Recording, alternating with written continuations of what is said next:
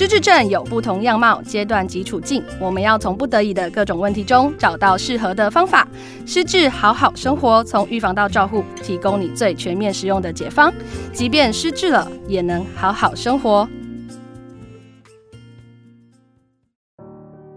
大家好，欢迎收听《失智好好生活》，我是失智旅人主编，也是今天的主持人韵如。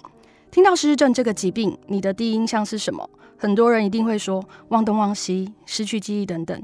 而且还会自然而然的想到生活无法自理的可怕画面。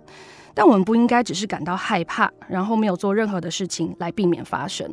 随着相关研究越来越多，我们知道失智症其实是可以预防的，只要养成健康的生活习惯，增加大脑保护因子。减少危险因子，就能降低罹患失症的风险。今天我们要探讨的主题是意想不到又出乎意料。想要预防失智，就要先戒掉这些生活坏习惯。邀请到本身是医师、拥有多年医学经验的台北市卫生局陈彦元局长。我们欢迎局长。Hello，大家好，我是陈彦元局长，很高兴跟各位在空中相会。谢谢局长。那我们今天在正式进入主题之前，要先念一段照顾者的真实留言吼。那照顾者是这么说的：母亲罹患失症八年了，我是主要照顾者，很担心自己将来有罹患失症的可能。每当自觉记忆力不好的时候，就会加倍担心，也怕渐渐走向这样的未来。平常不但要担心母亲的生活，还要开始担心自己，心理压力非常大。哦，上述的真实的那个照顾者的留言哦，非常让人不舍。但是其实大家都知道，记忆力变差不一定失智，一直担心其实反而更会影响自己的生活。那这一题我们要先来请教局长，失智症早期有哪些症状？因为其实或许很多失智者早期就有一些症状了，自己不知道，或是家属其实没有这样的概念，他们也不太清楚。那这一题就是请教局长来，请局长跟我们分享。好，谢谢韵如哈。那这个失智症啊，这个是一个。呃，随着年龄增加，盛行率越来越高的疾病了。那这个其实是一群的症状的组合了。它可能包括的是说，可能影响到我们的记忆啊、语言啊、问题解决行为和日常生活的能力而产生的一个疾病哈。那当然，偶尔我们也可能会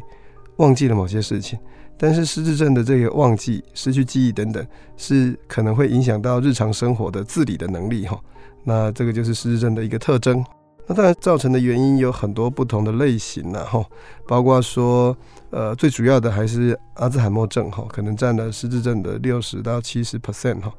那其次可能就是所谓的血管性的失智症，哦，那可能占了十 percent 左右。那失智症有哪些早期的症状呢？我想我们可以从十大征兆来谈，然后包括说可能会有记忆力减退到影响到生活了，哈。那刚有提到，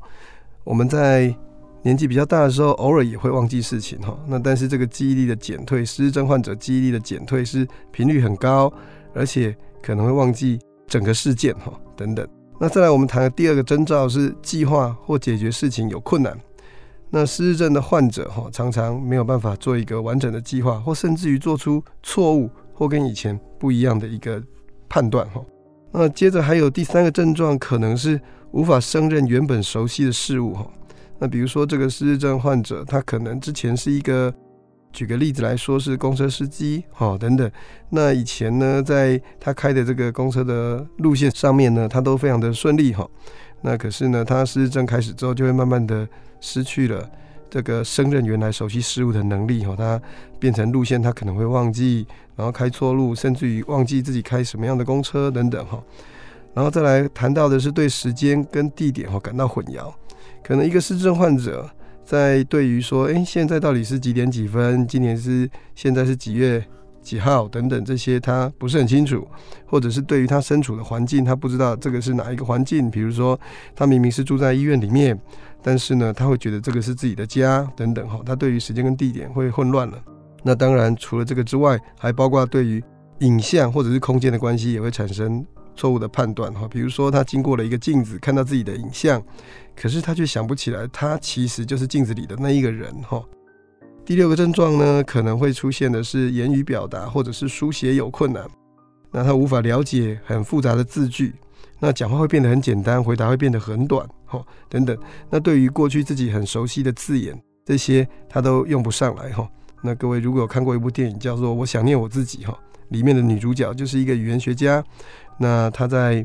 整个过程当中突然在演讲里面用不出他惯有的演讲的一个方式跟语言跟文字，他抓不到哈，那这就是失智症早期可能会出现的一些症状。哦，那谢谢局长，就是刚刚从呃失智症十大警讯里面来跟我们讲，日常生活里面可能有一些呃是我们可以去提早知道的一些症状跟警讯啊。我们日常生活其实有一些事情是可能被我们忽略或其实不自觉的，像是呃压力呀，或是睡眠，那这个部分是不是也可能会影响到我们，就是提高罹患失智症的风险？呃，失智症的患者他的判断力会变差嘛？吼，那当然，因为他判断力变差的结果呢，他可能会。忘记了过去的可能的朋友啊，或者是他喜欢的一些社交活动啊，所以呢，他变得呃想不起来别人，或想不起来他该参加什么，就变得呃呃退缩哈，他不参加社交的活动。那过去他可能有的嗜好啊，他变成说不再保有这样的嗜好，比如说他可能举个例子来说，好了打卫生麻将哈。那因为他失智了，他记不起来，诶，跟他原来跟他打麻将的这些朋友们到底谁是谁，或者是甚至于对于自己很熟悉的一个打麻将的模式，他都会变得忘记了，所以就反而不敢出门去跟过去的老朋友，然后打卫生麻将等等这些。那因为他。不参加这些社交活动了，当然情绪跟个性上也会变得比较退缩，所以可能就比较少话。就刚才有提到说，可能会比较语言用字都会比较简单哈，然后情绪会改变，甚至于对于小小的无法处理的事情，他会觉得很心烦意乱，甚至于会生气哈等等，出现这样子不适当的行为，这些都是失智症患者可能会有的一些征兆哈。嗯，刚刚局长有提到一个重点是社交。很多的长者就是不太喜欢出门，然后嗯，就是也可能会因为呃长期不出门就惧怕出门了。但是其实要多参与社交，促进社交参与是一个很重要的事情。是的，那其实不参与社交的活动，当然样态不是只有失智症了哈，还包括说，诶，可能他的身体状况不是很好哈，比如说他关节炎、脚痛。哦，身体酸痛，他可能就不想要出门等等。如果遇到自己的亲人有突然说啊不参加社交活动，其实还是要请专业人员来判断究竟是什么原因，他不出门参与社交活动，然后情绪跟个性改变等等这些哈。那当然失智症有这样的表现，那不表示说有这样表现的人就一定是失智症，还是要有医师等等专业的医疗人员来判断。那请教局长，像这样子，呃，可能长者比较不爱出门的话，旁边的家属或照顾者可能可以怎么样鼓励他，或是他们可以一起去参与什么样的活动吗？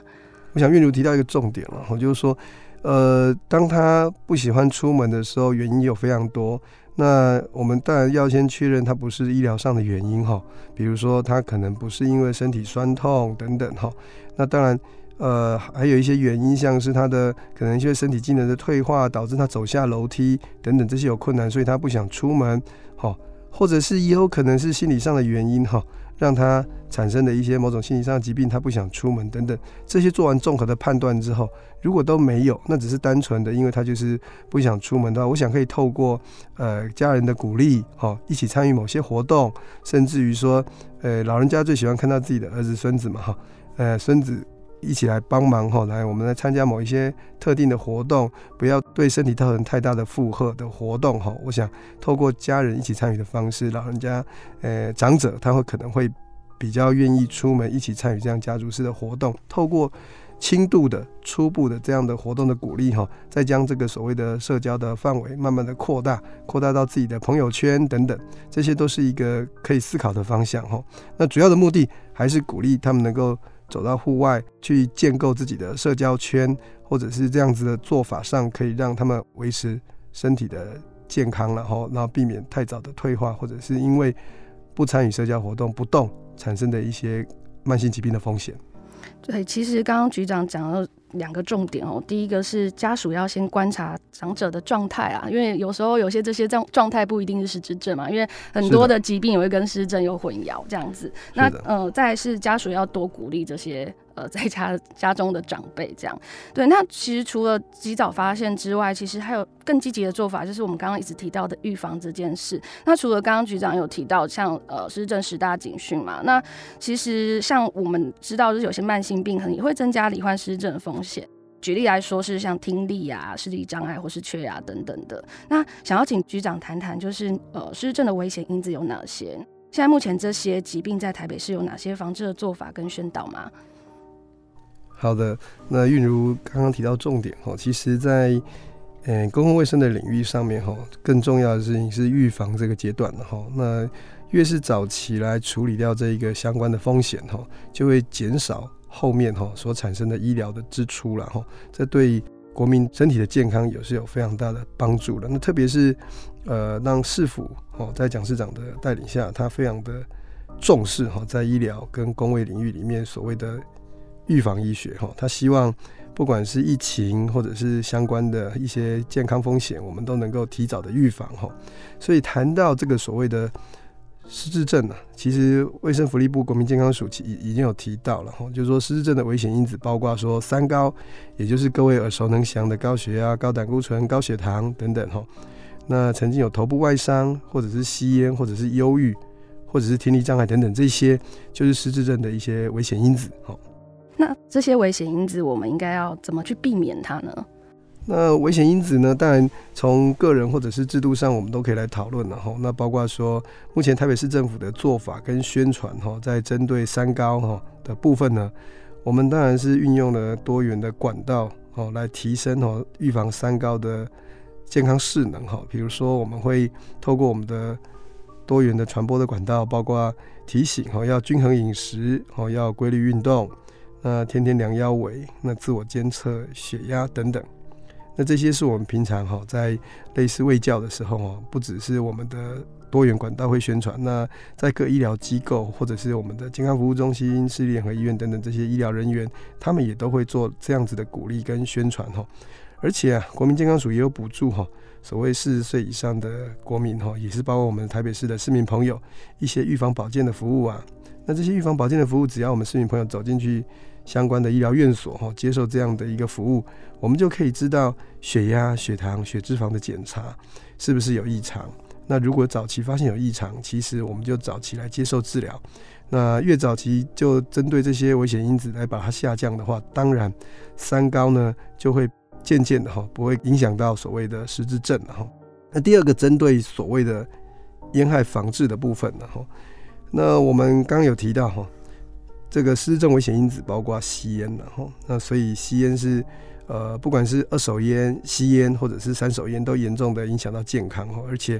这些烟品中有数百种成分具有毒性哈，甚至于有将近一百种哈具有致癌的物质哈，所以是我们都知道是导致癌症或者是慢性的阻塞性肺疾病等等，甚至于是心血管的疾病、肺部失智症等等的危险因子哈。那国民健康署哈，它跟我们卫生局都持续的合作了。那我们利用资源哦，提供戒烟的治疗、戒烟的卫教等等哈，甚至于我们有戒烟班哈，包括今年有二十四班，卫生局要开办二十四班。如果我们市民朋友有需求的话，一定要多加的利用了哈。那透过戒烟哈，我们当然可以减少很多疾病发生的机会。哦，那戒烟的专线是零八零零六三六三六三等等，有多元的戒烟的管道了哈。那接下来还包括说，我们要为了要提升民众对于烟品危害的认知哈，我们也透过我们相关局处运用脸书啊、Line 啊、台北通 App 啊、跑马灯等等，甚至于会有记者会、新闻稿，包括昨天蒋市长还提到那个烟害的问题哈，我们用多元管道来宣传的哈。那当然，我们现在烟害防治法哈，只是将少数的户外场所纳入禁烟的范围哈，那让我们的市民朋友避免吸到二手烟。我想哈，目前这样的执行方式，但还是不够完全的令人满意了哈。不过，我想我们卫生局等等还是会结合所谓的公司力的资源哈。那我们看到哈，截到达一百一十三年的一月二十二号的为止哈，我们目前有三千六百多个户外禁烟场所哈。有些人需要抽烟，我们划定一个范围，让他。可以在某个范围内抽烟，但是其他不应该抽烟的地方，我们会希望大家就是避免在那边吸烟哈，来影响到他人，甚至影响到自己。但最重要的还是戒烟了哈。那刚刚提到说忧郁症哈，也是国民健康署提到的失智症的危险因子哈。台北市有呃社区心理卫生中心哈，我们目前已经有中正、万华、文山跟北投。那我们正在部建当中的信义，甚至明年一定会完成的南港这些哈，都是哈可以提供我们。关于促进心理健康的一些相关的服务。那我们不是只有这样子，我们台北市还有很庞大的所谓精神医疗的一个门诊哈，甚至于哈，呃，不管是家庭医学或老人医学的专业的医疗人员哦，他们也受过精神医学的训练，对于去辨识跟初步的治疗所谓的忧郁症，呃，也是有不错的能力哈。那这些都是我们台北市可以用的资源的哈。而且还要提醒各位，其实不是只有这些医疗面的处置哦。当你有心情不好，可能跟忧郁症有关的时候，台北市甚至于有超过两百家的心理咨商所，这些都是我们时时刻刻提供给市民朋友的资源。大家可以针对这一部分哦，多加的利用，那降低忧郁的发生，当然就会降低所谓失智症的危险因子。哦，那当然刚还提到所谓的听力保健，那这个听力保健的部分呢，呃，我们。多元的管道去告诉大家哈，噪音的影响，要鼓励大家减少噪音的铺路，适时的带着防护的装具等等。最重要是定期接受听力的检查。那我们市府呢？当然呢，推广各类的成人健检、老人健检，还有所谓的长者健康整合性的功能评估 （ICOP） 等等这些，在 ICOP 里面呢，其实就包括了。听力跟忧郁的一个初步的筛检跟检查哈，等等，这些都是目前我们针对所谓失智症的危险因子哈所推动的一些相关的政策跟计划。刚局长提到几个，我觉得真的是很符合我们主题，是出乎意料。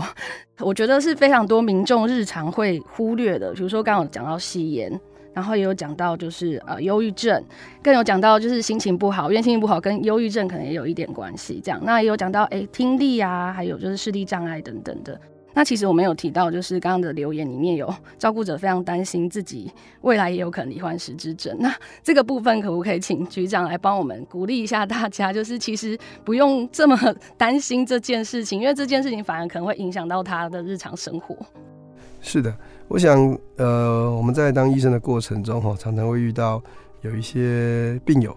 或者是他还不到生病，哈，他只是因为周遭的亲人有某一类的疾病产生的时候，比如说过去我常常遇到，哎，有一个病人来，他说他想要做大肠癌相关的一些检查跟筛检，那你透过询问才会发现说，哦，原来他。照顾的亲人或者他身边的亲人最近得到了大肠癌，所以他会希望有一些医疗的协助。那人的适度的担心，因为这样子身边周遭关切的亲友有某一类的疾病，而进而担心到自己的风险，甚至于怀疑自己是不是罹患了类似的疾病哦，这种担心是正常的啦哈。当你觉得哦，你有前面所描述的这将近十个症状的时候，再回想一下，是不是自己？呃，有相当程度的风险的时候，或者是说你甚至于没有办法判断，你担心，或者是你的亲人、你的直系血亲等等旁系的血亲有得到失智症，你有担心，好，那当然就要寻求医疗上的一个协助跟确认了哈。不过我要提醒的事情是说哈，不是忘记事情就一定是失智症，这我再次强调哈，因为呃，可能我们都会忘记某一些事情。我举一个最简单的例子，就是，诶，各位都应该还回忆到过去年轻的时候参与考试的状态哈。那我们在参加考试的时候，各位一定都记得前一天都记非常多的东西。那隔天呢，你可能前一天晚上记的东西就忘了三分之一哈。但是你从来不怀疑你那个时候有失智症，好。那有时候我们会呃真的会漏了忘了哈，或者是看到一个认识三十年的朋友。就那么一秒钟，你忘记了他是谁，那这个事情哦都不能认为是失智症的哈，这只是一个记忆上哈，突然之间哈，也许是年纪比较稍长哈等等，或者是心思在别的地方上可能会有一些记忆上的误差，或者是不记得，除非哈这样子的情况是一而再再而三的出现，周而复始，频率很高的出现的时候，那可能就有相当程度可能是失智症的风险。所有的市民朋友都一样哈，只要是大概有这样的怀疑，最重要的是不要自己担心，或者是在家里自己判断哈，害怕东害怕西的，应该是很勇敢的哈，利用我们台北市政府相关的一个资源。我们台北市有非常非常多的医疗机构哈，那台北市政府卫生局也跟呃十几家的医疗院所有签约哈，针对失智症的早期诊断跟早期介入治疗等等，我们都有相关的一些政策在执行。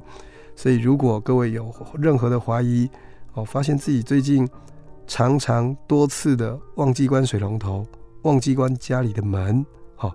那这样子的话，也许寻求我们医疗上的协助来确认，甚至于发现。进而初步的治疗才是正确的，而不要担心哈。那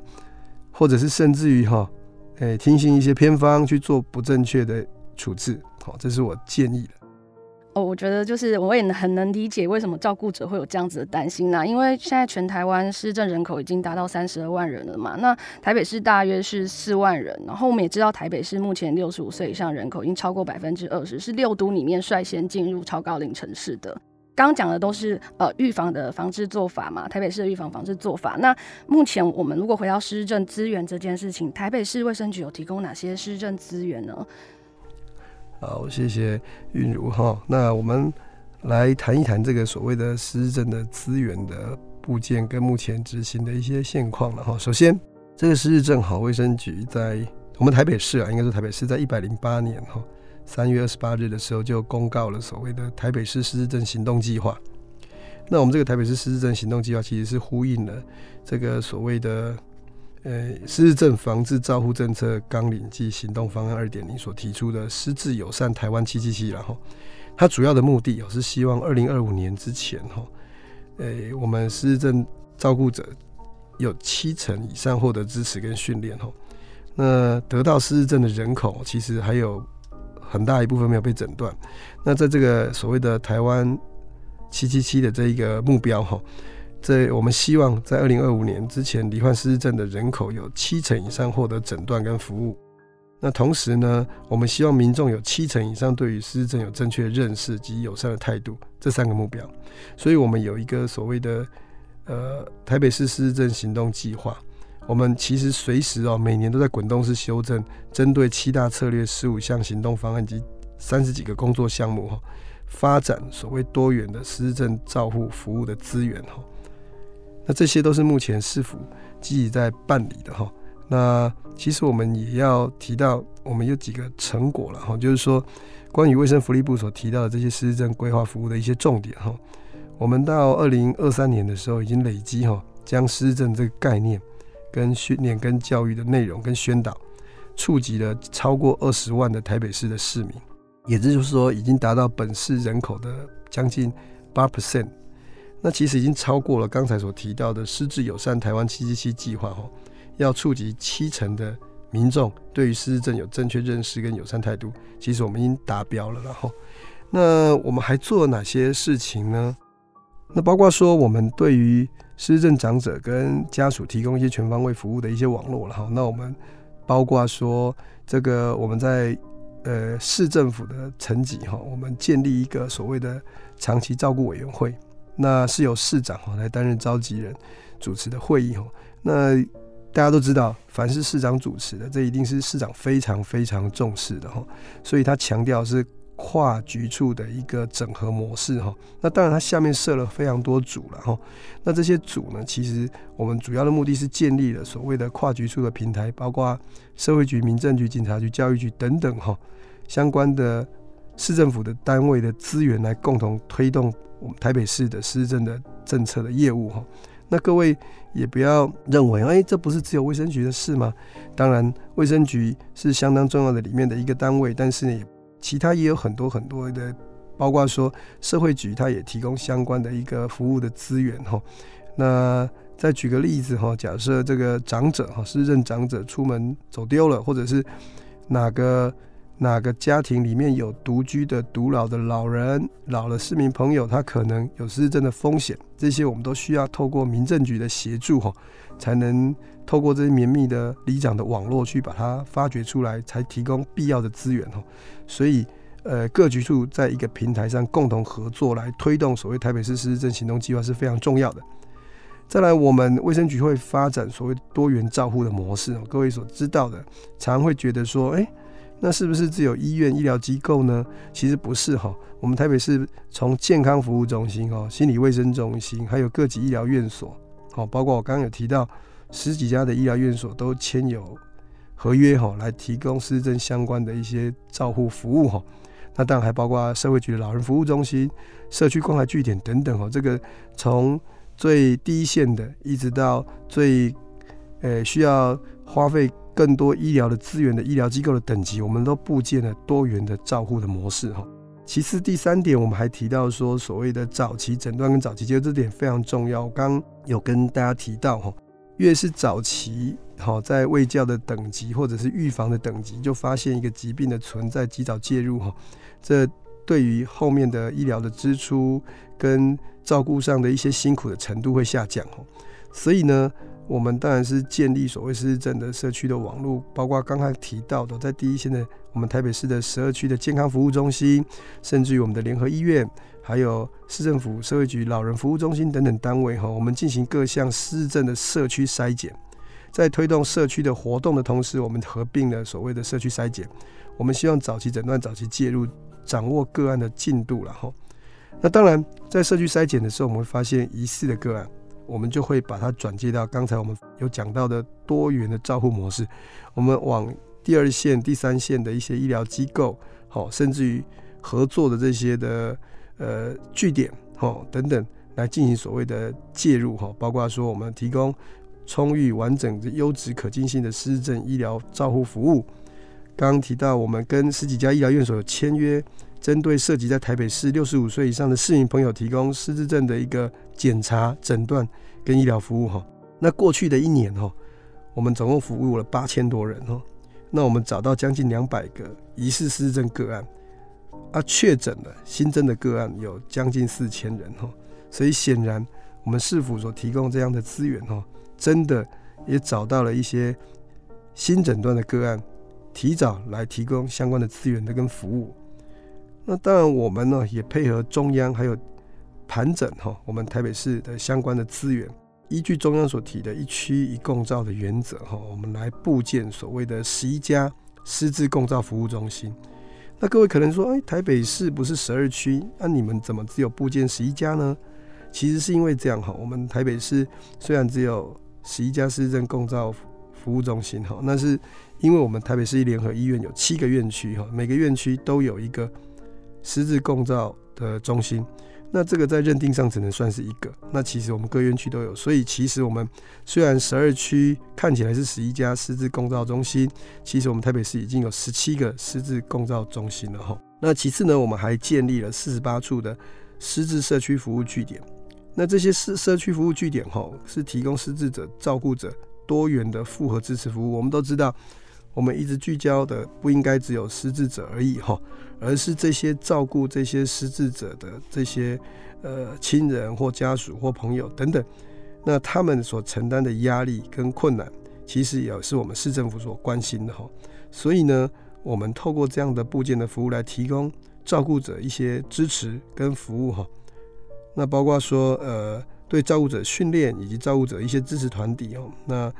双轨并进，除了失智者，我们提供医疗相关的服务，那提供照顾服务之外，我们对于照顾者也提供支持的服务哈。那目前为止，我们台北市的行政区每一个行政区至少都有一家的失智共同照护中心，而且至少有两到三处的失智社区服务据点，来全面性的布建这个所谓照顾者跟失智者相关的一个资源跟支持服务哈。那这是目前呢，我看到的我们台北市政府所做的针对失智者以及照顾者，我们所提供的一些医疗的资源的整合跟服务，还有我们支持的系统来协助照顾者进行着对失智者的照顾。